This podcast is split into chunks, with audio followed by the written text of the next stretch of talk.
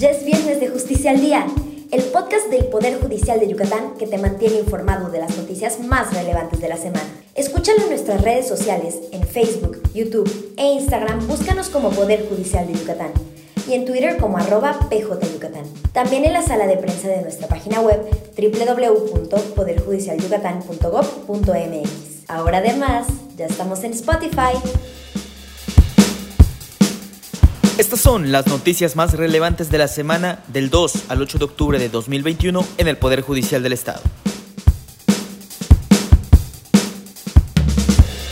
El Poder Judicial de Yucatán se suma desde el pasado 4 de octubre al proyecto Fortalecimiento de la Respuesta de Instituciones de Justicia ante el aumento de violencia contra mujeres y niñas en el contexto de COVID-19, a través de la creación de herramientas prácticas, el fortalecimiento de relaciones interinstitucionales y la transferencia de conocimientos a organizaciones de la sociedad civil. Como parte de este proyecto se difunden, a través de las redes sociales de la institución, materiales informativos para que la sociedad fortalezca sus conocimientos sobre qué son las órdenes de protección, en qué consisten, cuánto duran, quién y cómo pueden solicitarse qué obligaciones tienen las autoridades. Este proyecto es impulsado por la organización feminista X Justicia para las Mujeres con apoyo del gobierno de Canadá. Puedes consultar y compartir el material a través de nuestras redes sociales.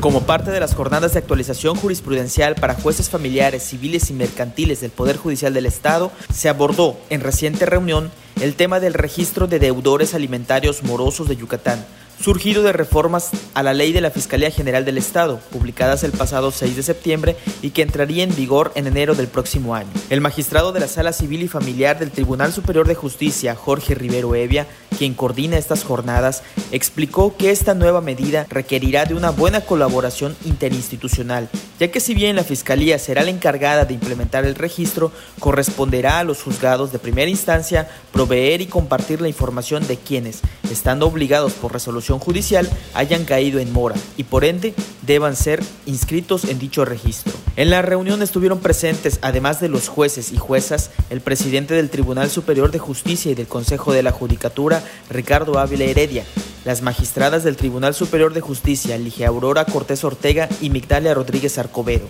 las consejeras de la Judicatura, Sara Luisa Castro Almeida y Graciela Alejandra Torres Garma, así como el consejero Luis Alfredo Solís Montero. El uso de la tecnología como prueba pericial es importante para esclarecer los hechos y obtener sentencias más justas, afirmó el maestro Federico Baudino en la conferencia Tecnologías en Investigación Criminal, Escena del Crimen, Realidad Aumentada y Virtual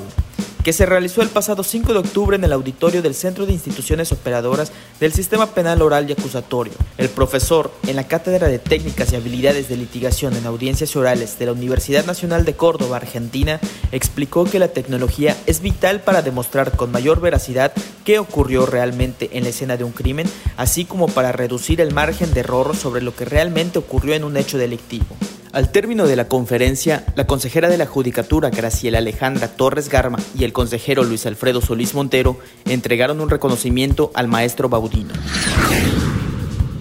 En el reporte semanal de desinfecciones en edificios del Poder Judicial del Estado, la Dirección de Administración del Consejo de la Judicatura reportó que se realizaron cinco jornadas de desinfección en 12 edificios de la institución.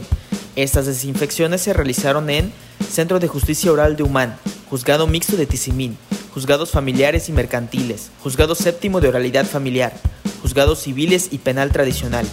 así como el Centro de Justicia Oral de Mérida, CIOSPOA, Centro de Justicia Oral de Tecash, Juzgado Mixto de Ticul, Centro de Justicia Oral de Progreso y Archivo Judicial. Gracias por escucharnos. Hasta la próxima.